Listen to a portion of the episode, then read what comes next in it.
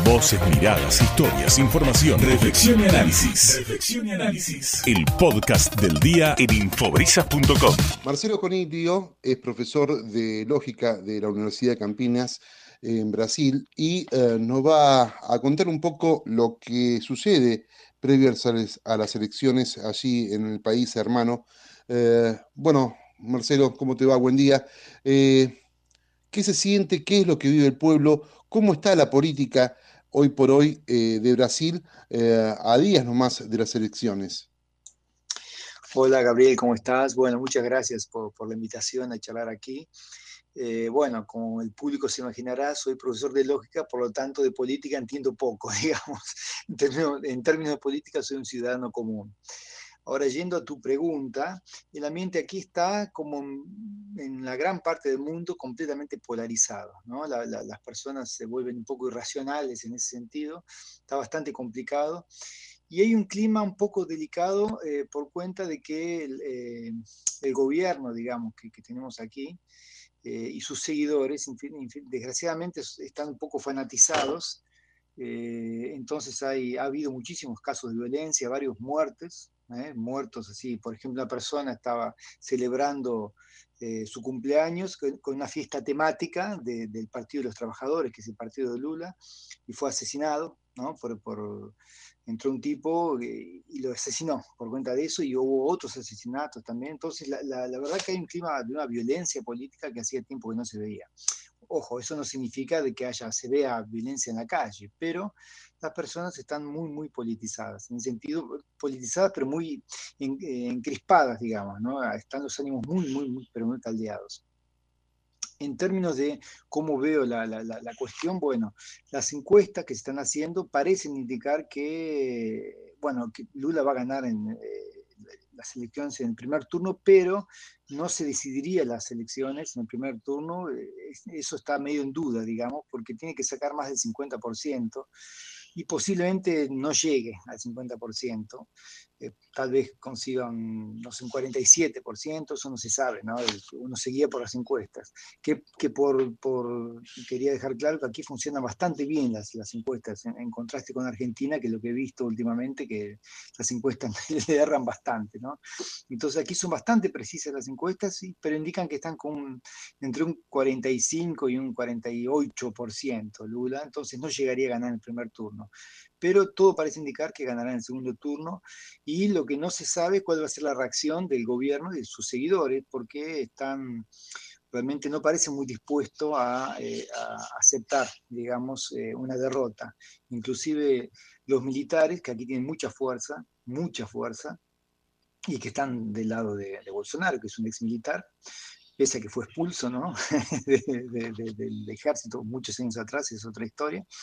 Eh, entonces ellos, eh, digamos, van a, van a hacer una auditoría, fíjate vos qué cosa, ¿no? En una democracia, una auditoría sobre algunas urnas electrónicas, de las cuales ellos sospechan, siendo que es una cosa absurda, porque las urnas electrónicas de aquí de Brasil son segurísimas, es, tecnología de punta, en cuestión de, de, una hora o, de dos horas ya se sabe el resultado de, de decenas de millones de votantes, ¿no?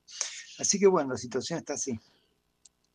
Los empresarios de Brasil eh, apuestan fuertemente a eh, el actual presidente o Lula tiene un cerco bien armado en cuanto al sector ciudadano y popular, más popular por pertenecer a él a un, a un sector de gremialismo y por haber sido presidente anteriormente.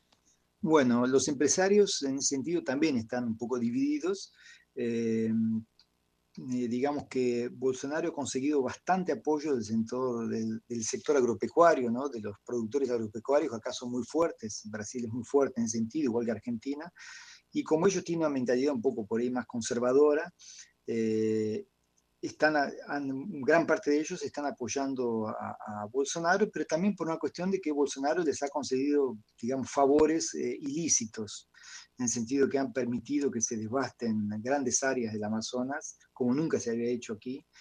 Eh, eh, entonces ellos le deben esos favores ¿no? y lo están apoyando, pero eso yo creo que no va a tener ningún impacto en el tema de las elecciones. Otro tipo, tipo de empresarios con mentalidad un poco más, más más eh, objetiva, están, ya están conversando con Lula, porque Lula es una persona muy inteligente políticamente y cuando él gobernó, además de, apoyar los sectores más, más pobres, como vos lo apuntaste, porque él es un gobierno de, tipo socialista y él ha gobernado muy bien, eh, cuando él fue, fue presidente, realmente las cosas mejoraron muchísimo socialmente en Argentina, inclusive Brasil era visto como un ejemplo de los planes sociales que fueron implementados en su gobierno. Entonces, pero él sabe también, él es amigable con el mercado, digamos, ¿no? No es un, socialista, digamos, a la antigua, ¿no? Es un tipo con una mentalidad muy moderna. Entonces, en ese sentido creo que tiene apoyo. Para finalizar, Marcelo, eh, cuando eh, uno piensa en Brasil y todo lo que es eh, Brasil y las circunstancias de Brasil, las cuestiones que uno observa es el poderío económico respecto al resto de Latinoamérica y, también en área comercial con, Europa. Eh, ¿Qué me puede decir eh, lo que, la expectativa que hay en lo que es lo macroeconómico y microeconómico respecto al futuro gobierno eh, y las comparaciones de uno y de otro, ¿no? tanto de Bolsonaro como de Lula? Mira, yo pienso que los dos, en términos económicos, van a manejarse más o menos parecido, porque como digo, eh, también no, hay mucha, muchas cosas para inventar, digamos. Eh, estamos en un, mundo de economía de mercado y hay que manejarse con eso.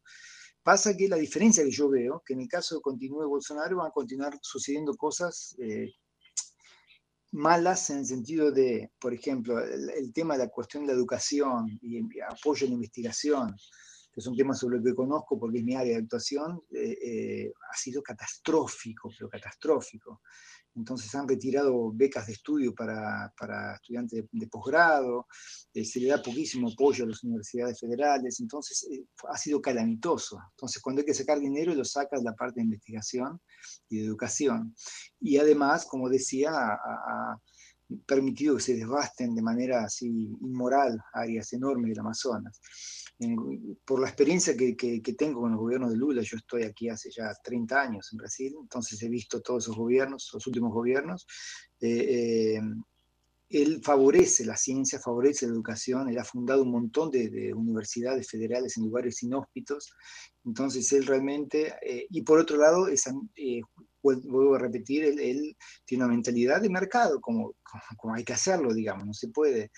Eh, tampoco es esa cosa estúpida privatizar todo por privatizar, etcétera, ¿no? Tampoco tienes esa visión así neoliberal, obviamente que no es neoliberal, pero él, tiene una mentalidad más como sería de un primer ministro en Europa, digamos, ¿no? Entonces, sería mucho mejor, sinceramente, por eso insisto, dejando de lado cualquier color político, eh, sería mucho mejor realmente para el país y para todos nosotros que ganara un gobierno con un poco más de sensibilidad social. Y en términos económicos, insisto, dejando de lado esos detalles importantísimos. Eh, en términos generales, los dos son amistosos al mercado, entonces no habría tantas diferencias en ese sentido. Habría sí enormes diferencias y muy favorables en términos de educación y de progreso real del país. Él es Marcelo Coniglio, eh, profesor de lógica de eh, la Universidad de Campinas en San, Pablo, Brasil. Así que te agradezco mucho, Marcelo, por esta intervención y, por darnos eh, un, pantallazo de lo que es la, próxima elección de Brasil, de presidente de Brasil. Un abrazo grande. Bueno, Gabriel, muchas gracias a vos por, esta invitación. Es un pantallazo de un ciudadano común, ¿no? Vuelvo a repetir, ¿no? Yo no soy especialista en política, pero bueno, es más o menos la visión de un ciudadano común. Así que bueno, te agradezco muchísimo esta oportunidad y aprovecho para mandarte un gran abrazo.